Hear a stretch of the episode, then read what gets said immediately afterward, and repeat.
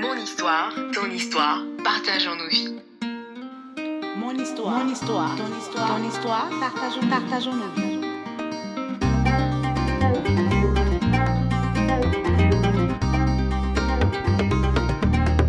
Hashtag rien de nouveau sous le soleil.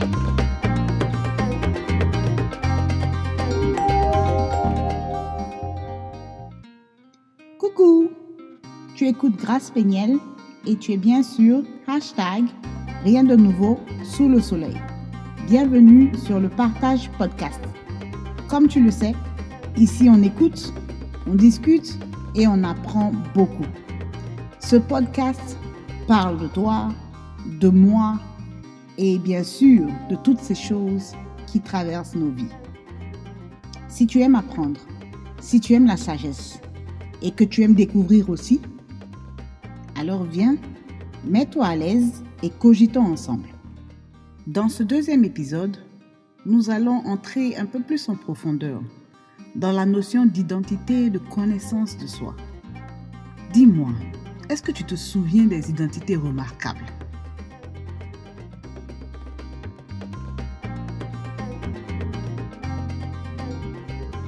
Allez, rassure-toi. Non, on ne va pas parler de mathématiques aujourd'hui. Mais il faut dire que les mathématiques, comme bien d'autres disciplines scolaires, font partie de ces connaissances que l'on acquiert au fil de la vie. Mais j'avoue que je me suis souvent demandé à quoi pouvaient bien servir toutes ces formules et théorèmes compliqués que l'on apprenait par cœur et souvent même sans les comprendre. Aujourd'hui, dans la vie active et professionnelle, il y a tellement d'applications, tellement de logiciels qui font tout le travail de base pour nous. Et donc, certaines personnes comme moi utilisent rarement ces codes ou ces formules que je trouvais compliquées. Pour d'autres personnes, par contre, les calculs, les chiffres, les codes et les formules sont des jeux d'enfants. Ils sont émerveillés quand ils arrivent à déchiffrer ces complexités mathématiques. Eh bien là se trouve une clé pour t'aider à découvrir ton identité. Quand tu es encore jeune, on t'oblige à avoir certaines connaissances. Et c'est bien plus tard que tu devras toi-même trouver ce qui te convient. Dans l'enfance, nous apprenons en imitant les autres. Dans cette période, nos besoins sont plus ou moins physiologiques, c'est-à-dire que en tant qu'enfant, tu ne penses qu'à manger, boire, dormir, t'amuser, t'habiller et recevoir de l'amour ou de l'assurance. À cet âge-là, on ne sait pas vraiment d'où proviennent les choses. On n'a aucune notion élargie de notre environnement. On apprécie les choses avec les yeux de nos parents et des membres de notre environnement immédiat. Et c'est là que toi et moi avons reçu les bases de notre identité. Qui n'a pas porté les talons de maman ou les souliers de papa juste pour faire comme eux Qui n'a pas appris à danser en regardant la télé ou en imitant ses frères? Je me souviens même qu'au primaire, j'ai essayé d'imiter une amie qui bégayait. Mais j'ai vite été rabrouée par mes parents. En fait, je trouvais les bégaiements de mon amie intéressants et je voulais être différente, comme elle, tout simplement. Je n'y voyais rien de mauvais. Mais mes parents ont incliné mon opinion vers ce qui était plus acceptable et normal. Et comme il n'y a rien de nouveau sous le soleil, je suis sûre que quelque part encore aujourd'hui dans ce beau monde, il y a un enfant que vous connaissez qui lui aussi essaie de bégayer ou d'imiter les gestes d'un de ses amis. Jusqu'à l'adolescence, je me suis conformée aux règles et aux principes moraux propres à ma cellule familiale. J'ai appris à travers eux la notion du bien et du mal, ce qu'il fallait faire ou dire pour être apprécié et surtout comment éviter les punitions. C'est un peu comment on apprend à saluer papa et à ne pas saluer l'étranger, à dire plutôt si et non ça. Tiens, mange une banane, mais ne mange pas la peau de la banane. Allez, partage ton pain avec ta sœur. Garde ton goûter pour toi seul, ne le donne pas à ton voisin. On construit ainsi une petite identité que j'appelle linéaire. Linéaire parce qu'on suit la ligne tracée par nos prédécesseurs. On apprend par exemple que chez nous, la femme doit rester dans la cuisine, Chez nous, on ne montre pas d'affection, un homme ne pleure pas, une femme doit être soumise, et ainsi de suite. Ces règles communautaires nous suivent tout au long de notre existence. À un certain moment, on se retrouve confronté à l'équation de nos vies. On se pose alors des questions, mais qui sont vite étouffées par notre désir de plaire ou d'être accepté par les autres. Dans cette même dimension, on apprend à rejeter facilement celui qui ne nous ressemble pas, l'inconnu, ou alors celui qui ne se conforme pas à notre communauté. Combien de fois les préjugés n'ont pas influencé nos vies? Par exemple, on dit que les agnés sont avares, les BT aiment pas l'arbre, les baoulés ne remboursent pas les crédits, les blancs sont pervers, les Américains noirs sont bêtes, et ainsi de suite. Mais tu te rappelles quand toi-même tu te moquais de ta camarade qui était trop grosse, ou de ton ami qui avait une grosse bouche, et même de celui qui était albinos? Toutes ces pensées sont nourries dans chaque communauté et sont perpétuées de génération en génération. Ta manière de voir et faire les choses, bien souvent, ne dépend pas de toi. Ce n'est pas de ta faute. Il n'y a rien de nouveau sous le soleil. Tes parents aussi sont passés par là et leurs réactions dépendent aussi de ce qu'ils ont appris. Une identité linéaire questionne rarement ce qui est déjà établi et peut parfois ne même pas savoir la raison derrière ses règles ou ses coutumes.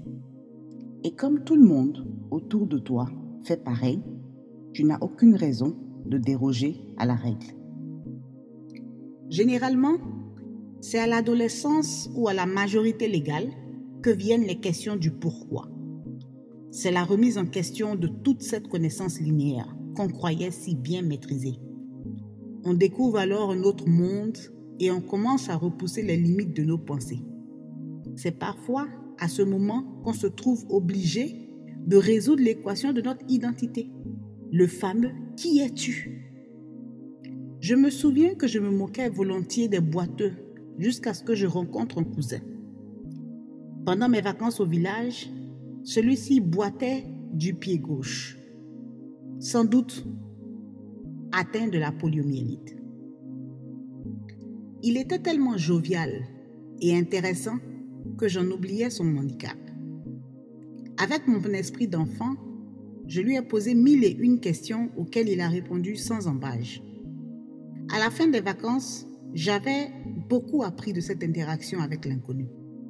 Et j'avoue que mes moqueries envers des gens qui étaient différents de moi ou de mes standards ont commencé à s'estomper. J'ai alors compris que je pouvais tordre les règles quand ce qui est anormal ou rejeté vient de ma propre communauté, de ma propre famille. Là, j'étais prête à faire des concessions et à faire de deux poids, deux mesures. C'est-à-dire que je devenais biaisée et subjective. Bref, on en reparlera dans un autre épisode. On peut aussi avoir l'audace de s'aventurer vers l'inconnu et d'apprendre autre chose, et donc de créer sa propre identité remarquable. Je définis une identité remarquable comme étant celle qui challenge les limites de nos valeurs morales de façon personnelle. Une identité remarquable se veut complètement individuelle. Généralement, ce genre de personnes décident ou agissent en fonction de leurs propres convictions. Ils n'ont aucun mal à aller à contre-courant. Ils prennent le temps d'analyser leurs décisions et assument complètement leur position.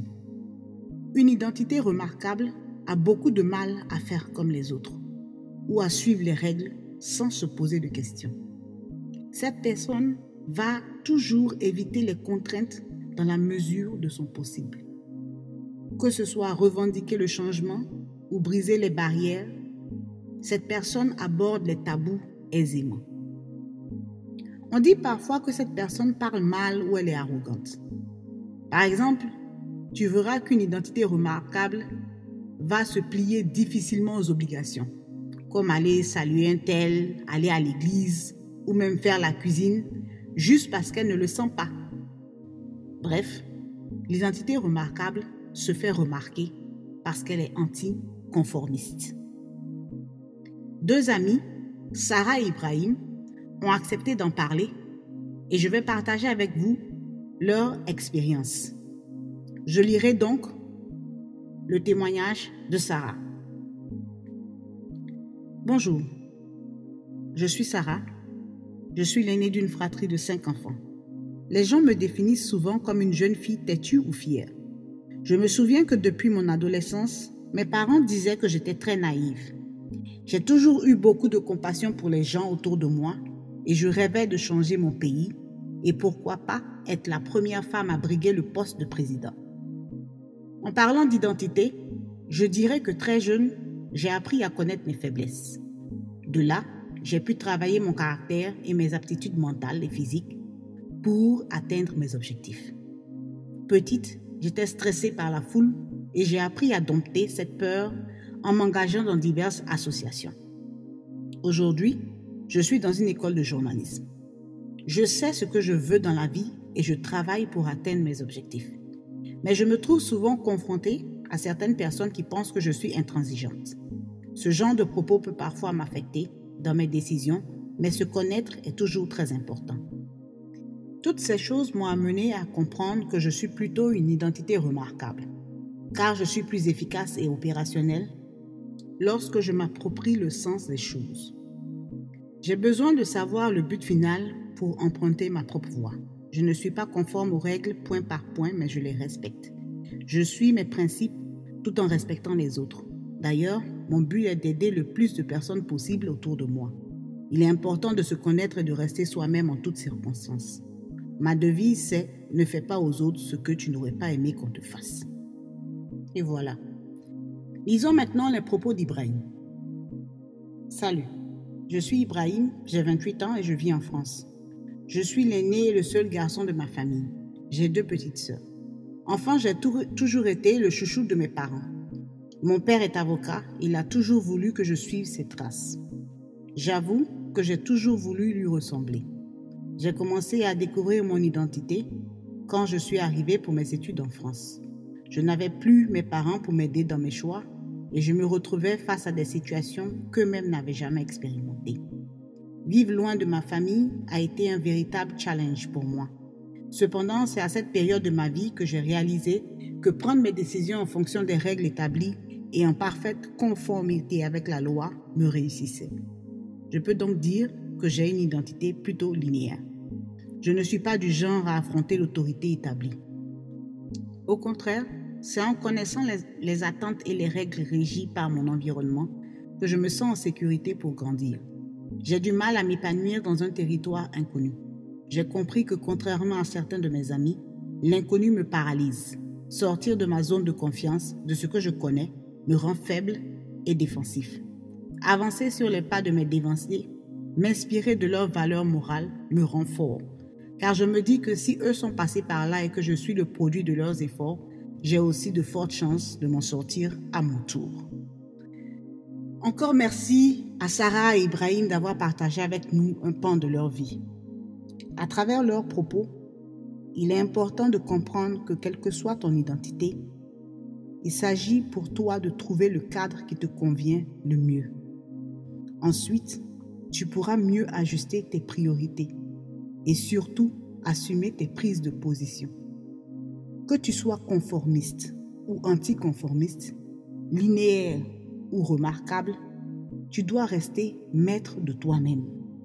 Il n'y a pas de bonne ou mauvaise identité. Il y a juste un chemin à connaître et une prise de décision à assumer. Connais-toi toi-même. Se connaître, c'est se protéger et poser des actes francs et vrais. Se connaître, c'est éviter de porter de lourds fardeaux. Se connaître, c'est reconnaître que je suis unique et que je ne suis pas l'autre. Se connaître, c'est éviter la pression du paraître ou de la soumission forcée. Quand tu te connais, tu décides plus facilement de tes combats. Et comme il n'y a rien de nouveau sous le soleil, tu trouveras toujours des identités linéaires et des identités remarquables autour de toi. Seulement, tu dois comprendre que identité linéaire ou identité remarquable, nul n'est meilleur que l'autre. ces personnes seront tout aussi bonnes que mauvaises. C'est juste une approche de vie, rien de plus. Alors, moi, je dis, c'est à toi d'explorer et savoir faire le tri dans ces deux approches. Ne rejette rien sans chercher à savoir les raisons de l'un ou de l'autre. Il faut connaître les talons et les souliers pour savoir ce qui t'ira le mieux. Tu auras plusieurs carrefours de vie pour ajuster ton équation. Alors prends le temps de te connaître toi-même pour faire de bons choix. Alors, tu fais partie de la team linéaire ou de la team remarquable? Fais un tour sur la page Facebook Rien de nouveau sous le soleil de Grâce Péniel et laisse-moi savoir ton choix. Tu pourras y partager ton expérience ou même poser des questions. Tu peux aussi me rejoindre sur Twitter à Grâce Péniel 20 avec le hashtag Rien de nouveau sous le soleil. Cet épisode est maintenant terminé.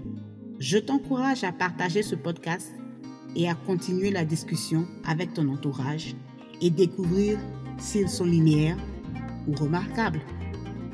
Sur ce, je te dis au revoir et à la semaine prochaine pour une nouvelle destination, réflexion avec Grâce Pigné.